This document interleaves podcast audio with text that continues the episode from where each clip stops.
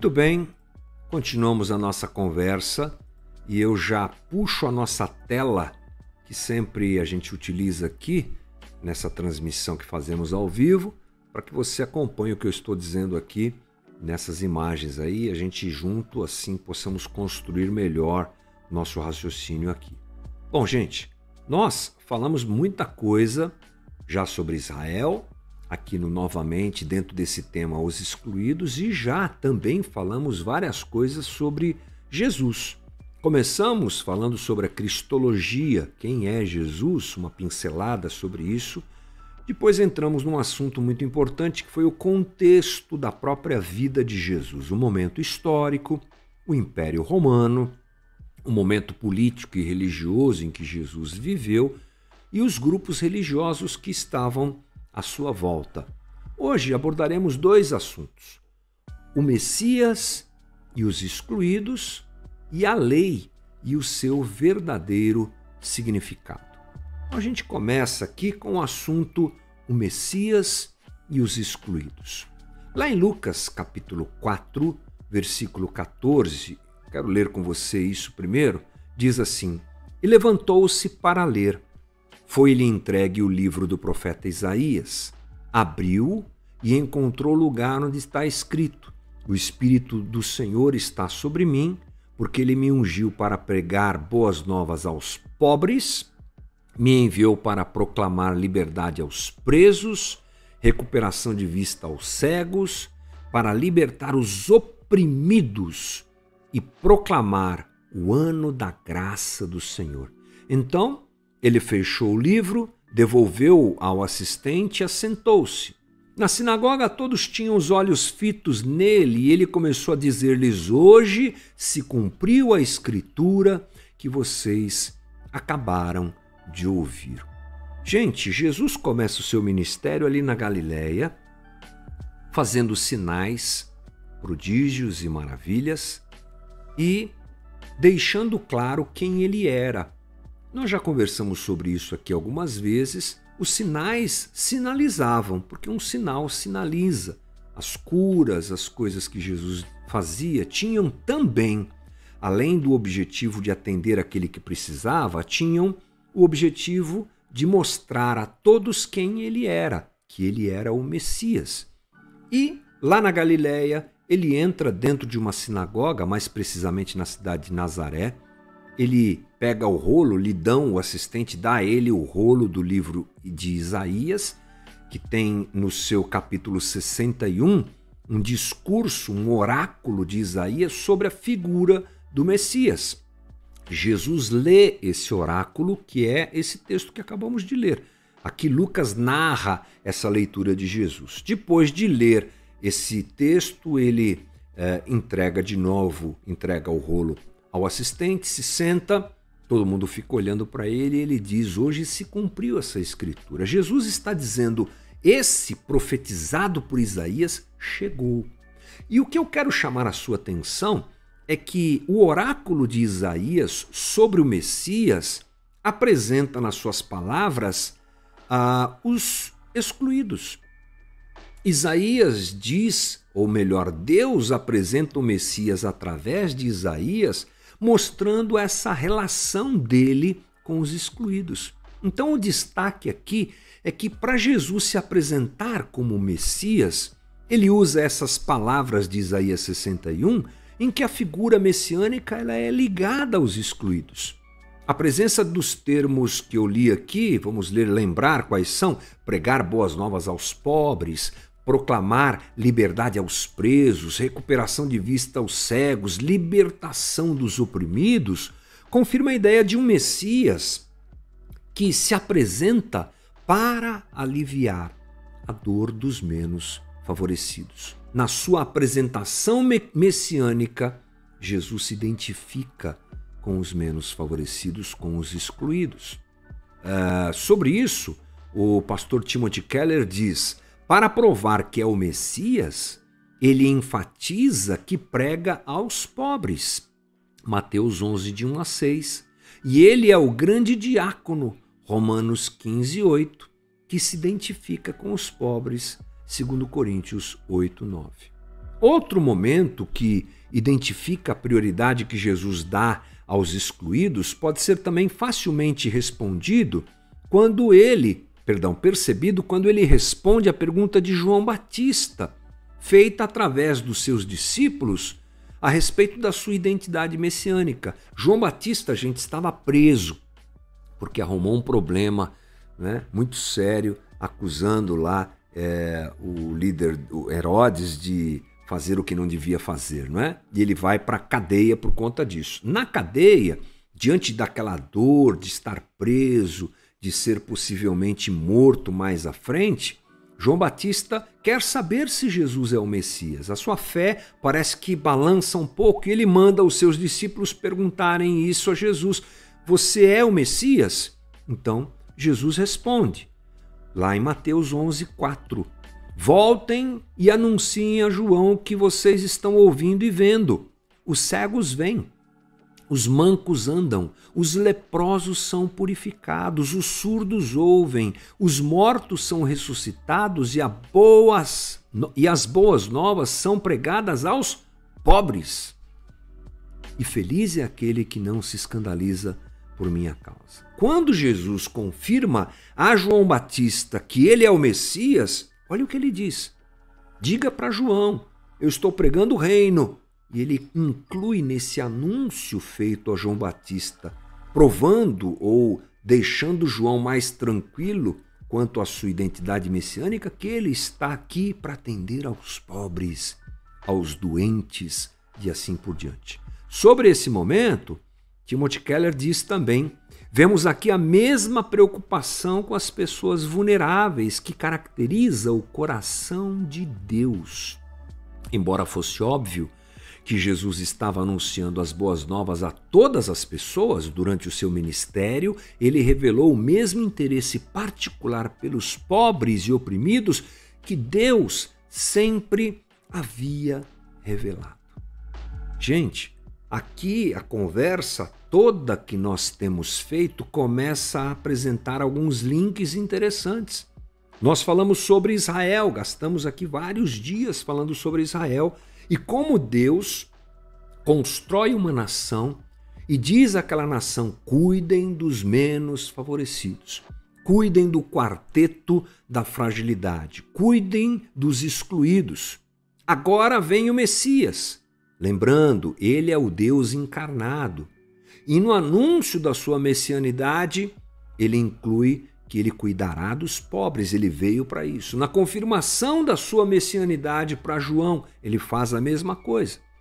Ele mostra o mesmo interesse desse Deus do Antigo Testamento, agora encarnado e andando no meio de Israel. Ele veio para cuidar dos excluídos.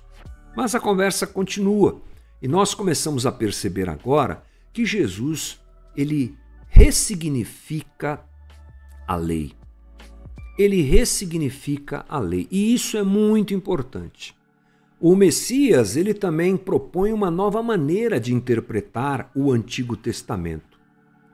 Que era aqui nesse ponto quero gastar um tempinho, uma coisa rápida só para te lembrar que por um lado, essa lei que apresentava a necessidade de Israel cuidar dos excluídos, essa mesma lei também era paradoxalmente usada pelos grupos que nós apresentamos anteriormente para justamente excluir as pessoas. A mesma lei que dizia cuide das pessoas, ela é interpretada de maneira errada equivocada, longe do coração de Deus, e essa mesma lei serve como base para que aqueles grupos que nós citamos anteriormente, fariseus, saduceus, escribas, excluíssem as pessoas. Olha que coisa interessante. Vamos começar pensando, por exemplo, sobre o sábado. O sábado judaico, conforme a lei de Moisés, é considerado sagrado. É o famoso Shabat. Êxodo 16, 23. Foi isso que o Senhor ordenou. Amanhã será o dia de descanso, é um sábado consagrado ao Senhor. Muito bem, todo judeu sabia disso.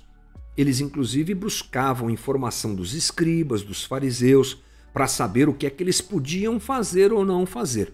Eu acho que eu já disse isso aqui, mas, por exemplo, há registros de uh, pessoas comuns do povo procurando esclarecimento sobre quanto poderiam andar no sábado. Então, por exemplo, eu tenho que no sábado visitar a minha família, que mora em outro vilarejo, em outra cidade. Ah, é? E essa era uma pergunta feita pelo povo aos fariseus e escribas. Ok, aí o fariseu dizia: quantos quilômetros são? Ah, são cinco quilômetros. Ok. Você vai levar alguma bagagem? Não, não vou levar nada. Ah, então pode. Mas se você levar umas duas sacolas de roupa, não, aí não pode, aí é trabalho. Era, eram detalhes esquisitíssimos. Né? Todos eles, inclusive, baseados nessa interpretação equivocada da lei que Jesus vem desfazer. E preste atenção o que Jesus faz com o sábado. Jesus se nega a não atender pessoas carentes, doentes e necessitadas no sábado. No sábado ele atende pessoas. Vamos ler o que está em Lucas 6, versículo 6. No outro sábado, ele entrou na sinagoga e começou a ensinar. Estava ali um homem cuja mão direita era atrofiada. Os fariseus e mestres da lei, os escribas, estavam procurando um motivo para acusar Jesus, estavam de olho nele. Por isso observavam atentamente para ver se, iriam, se iria curá-lo no sábado. O problema era curar o homem no sábado. Mas Jesus sabia o que eles estavam pensando e disse ao homem da mão atrofiada: Levante-se e venha para o meio. Ele se levantou e foi. Jesus lhe disse, lhes disse: Eu lhes pergunto, o que é permitido fazer no sábado? O bem ou o mal? Salvar a vida ou destruí-la? Então olhou para todos os que estavam à sua volta e disse ao homem: Estenda a mão. Ele a estendeu e ela foi restaurada. Mas eles, os homens, ficaram furiosos e começaram a discutir entre si o que poderiam fazer contra Jesus. Jesus se recusa a não fazer o bem àquele que precisa, mesmo num dia de sábado, quando a lei dizia que não era para se trabalhar. Vamos entender melhor isso já já. Outro ponto era a distância que todo judeu deveria manter dos portadores de doenças transmissíveis, como por exemplo a lepra, que aliás é a lepra, o nome lepra, a palavra lepra se aplica a muitas e muitas enfermidades de pele transmissíveis. Bem, o que é que diz Levítico? Quem ficar leproso apresentando qualquer desses sinais usará roupas rasgadas, andará descabelado, olha só, cobrirá a parte inferior do rosto e gritará impuro, impuro, quando, enquanto estiver a doença, enquanto enquanto tiver a doença estará impuro, viverá separado fora do acampamento. Qual é a reação de Jesus diante dessas pessoas? Lucas, perdão, Marcos 1:40 um leproso aproximou-se dele e suplicou-lhe de joelhos: Se quiseres, pode, podes purificar-me. Cheio de compa compaixão, Jesus estendeu a mão, tocou nele e disse: Quero, seja purificado. Imediatamente a lepra o deixou e ele foi purificado. Jesus, portanto, diante desses dois exemplos aqui, ele apresenta uma reinterpretação dos ensinamentos de Deus. A lei ganha uma ressignificação. A ressignificação, aliás, o significado original, que é priorizar a vida em detrimento do cumprimento da lei, é o que tem que acontecer. Ou a lei tem como prioridade a vida, melhor dizendo. A lei tem como prioridade a vida. Jesus, inclusive, confirma isso quando lá em Mateus 11:30 diz: o meu jugo é suave, meu fardo é leve. Aqui eu quero te chamar a atenção para a palavra jugo. A palavra jugo, aliás, eu vou, vou pular aqui. Pronto. A palavra jugo, deixa eu achar. Tá aqui, olha. A palavra jugo quer dizer, deixa eu achar aqui, ó. Uh, palavra jugo no grego é palavra plerol. Palavra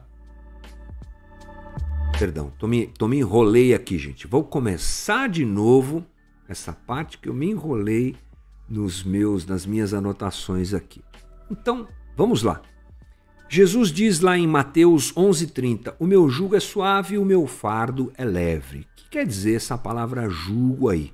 Uma olhadinha na palavra jugo e vamos ver o que que esse especialista o Champlin diz. Além de se referir à barra colocada sobre o pescoço dos dois animais, de dois animais, uh, também significava a interpretação que o rabino fazia da Torá.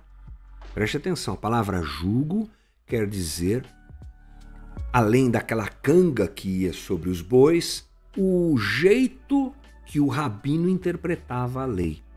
O Ed Renekiewicz, no seu livro Talmidim, confirma isso. É o conjunto de regras e interpretação de um rabino e que esse conjunto de regras é chamado de jugo do rabino. Portanto, ao afirmar que o seu jugo é leve, Jesus define que a lei não poderia ter se tornado um instrumento de exclusão que era naqueles dias. Não, não podia ser usada com essa, com essa finalidade. O tal esclarecimento coloca por terra a impressão de que muitos têm de que Jesus não era ligado à justiça dos profetas do Antigo Testamento. Pelo contrário, ele aprofunda o valor da lei ele traz a realidade do valor da lei na sua interpretação. Agora, vamos lá, para Mateus 5,17. Não pensem que vim abolir a lei ou os profetas. Não vim abolir, mas cumprir. Pronto, agora sim. A palavra cumprir no grego é a palavra plerol. Quer dizer tornar cheio, completar, preencher até o máximo, fazer abundar. Alguns até dizem que tem a ver com transbordar. Foi isso que eu escutei do meu professor de grego. Então Jesus diz: Eu não vim desfazer a lei, eu vim completá-la, até mesmo transbordar. O que era um mandamento prático tem agora a ver com o coração, tipo, não matarás. Se lembra do discurso de Jesus lá no Sermão do Monte? Os antigos diziam: Não matarás. Agora eu venho aqui para você dizer e aprofundar a coisa, ou transbordar a coisa. Se você odiar, já está matando. Então Jesus faz essa reinterpretação voltando ao coração de Deus em todos os aspectos, inclusive no cuidado com os excluídos. Wycliffe diz o seguinte: na época do Novo Testamento, existia uma profunda divisão entre os fariseus com a sua meticulosa adesão aos rituais e aspectos físicos do padrão do Antigo Testamento e Jesus Cristo, com a sua ênfase no significado interior e na interpretação espiritual de todos os elementos da vida. Incrível isso, né, gente? Então a Bíblia esclarece que a partir da vinda de Jesus, a relação vigente entre Deus e o homem não é mais o cumprimento da lei em si só, mas a sua graça salvadora. O apóstolo Paulo afirma: vocês são salvos pela graça por meio da fé, e isso não vem de vocês, é dom de Deus. Efésios 2:8. Então Jesus ensina que se é pela graça que nós não merecemos que o homem é salvo, assim a gente trata o outro. Assim a gente alcança o necessitado. Não tem a ver com mérito, tem a ver com, amor e dedicação gratuita. E isso nós não encontramos na relação dos fariseus com os excluídos. Sobre isso, Timothy Keller diz: Jesus, contudo, mostra que os doutores da lei interpretavam-na de um modo que frustrava os seus propósitos mais básicos, entre eles, cuidar de quem precisa. Assim, nós começamos a perceber juntos aqui, gente, qual é o coração de Jesus para com aqueles que são excluídos, como ele vai cuidar dessas pessoas, como ele vai combater essa interpretação equivocada da lei que deveria ser usada para proteger as pessoas, mas é usada para excluí-las. Assim, a gente vai construindo melhor o nosso pensamento. Valeu, gente. Esse é o nosso novamente de hoje.